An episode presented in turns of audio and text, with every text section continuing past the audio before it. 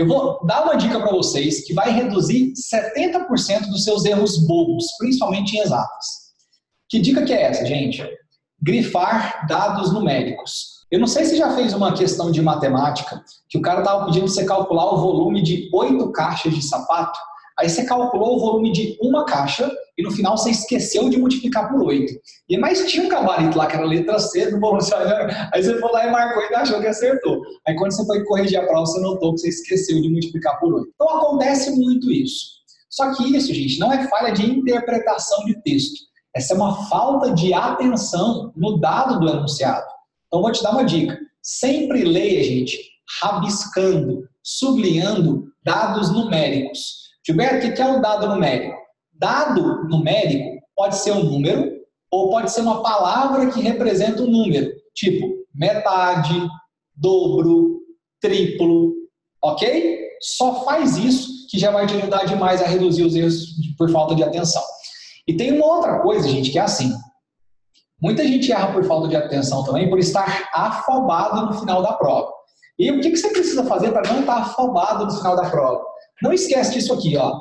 Toda prova de vestibular que vocês forem prestar, gente, você trata as questões como modelo 1, 2 ou 3. O que é modelo 1, 2 ou 3? Em toda e qualquer prova, você vai ter três modelos de questões. O que é modelo 1? Eu sei fazer e faço rápido. O que é o modelo 2 de questão? Eu sei fazer, mas demora pra caramba para fazer essa questão aqui. E modelo 3, eu não tenho ideia como é que faz. Gente, o que é o modelo 1? Modelo 1 é aquela questão que você não demora 40 segundos para fazer. Geralmente você lê e já marca. O pessoal fala. O pessoal fala que você tem 3 minutos, né? Em média de questão no Enem. Só que essas questões aí, modelo 1, você faz em 30 segundos, gente. Agora, o que é a questão modelo 2? Tem um cubo dentro de uma esfera, circunscrito uma esfera. Aí o cara pergunta assim: qual é a diagonal de uma face do cubo? Cara, se eu tenho um cubo dentro de uma esfera e o cara pede a diagonal da face do cubo, se fosse a diagonal do cubo, tudo bem. Mas a diagonal da face, você vai ter que puxar umas retas para lá e para cá, fazer pelo menos umas duas teorias de Pitágoras, de Pitágoras ali. Então, geralmente, você também não faz em três minutos. Mas você sabe fazer. Tranquilo. Mas você não faz em três minutos. Ou seja, é uma questão que você sabe, mas vai demorar para fazer. Isso é o modelo 2. Agora, o modelo 3, gente, é aquela questão que você não tem nem ideia como é que faz. Bom, sabendo que toda prova de vestibular existem esses três modelos de questões, o que, que você tem que fazer? Sentei para fazer uma prova, li a questão e vi que ela é modelo 1, eu abaixo a cabeça e faço. Vou para a próxima, vi que ela é um modelo 2, não faça agora.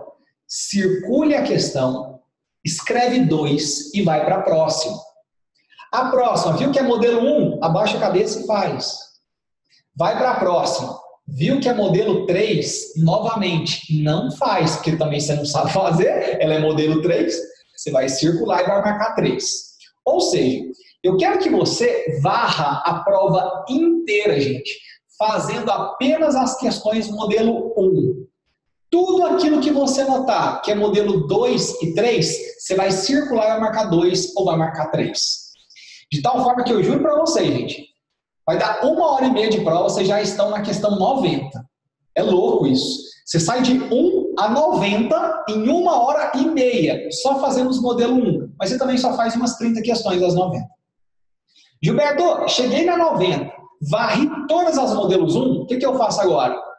Volta no início da prova de novo, fazendo agora os modelos 2. Que modelo 2 você sabe fazer, só ia demorar varre a prova inteira fazendo modelo 2, modelo 2, modelo 2, modelo 2, bum, chegou na 90 de novo. O que, que você faz agora, gente? Pega seu cartão resposta e passa todas as questões para o cartão resposta, modelos 1 e 2.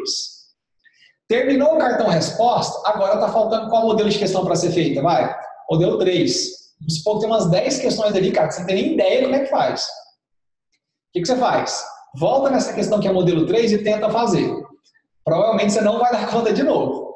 Gente, quando você não dá conta, você tem que chutar. Mas aí quando você chuta, você tem que saber chutar. Quais são as duas regrinhas do chute?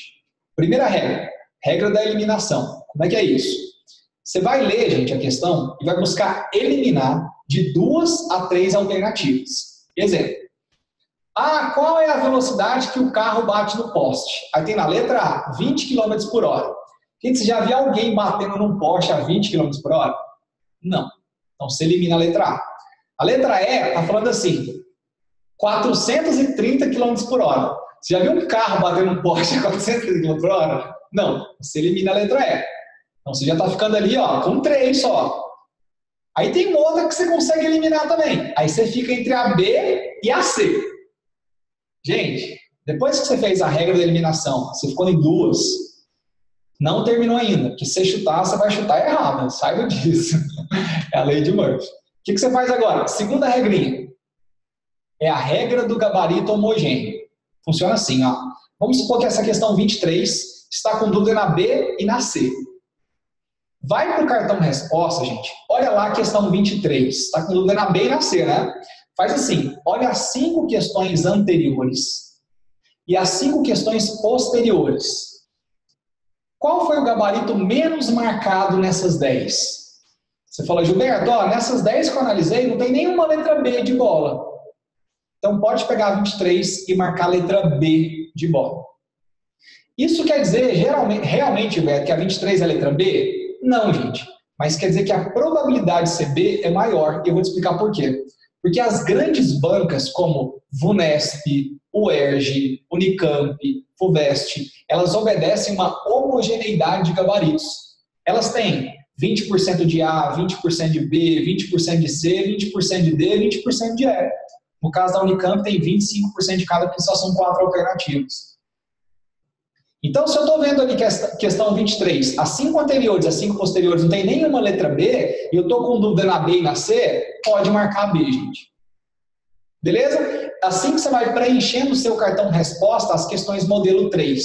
Você vai chutando, mas fazendo uma, um chute estratégico. Beleza? Quando você faz isso aí, Gabriel, com certeza fica para o final só aquelas questões que você realmente não sabe mesmo.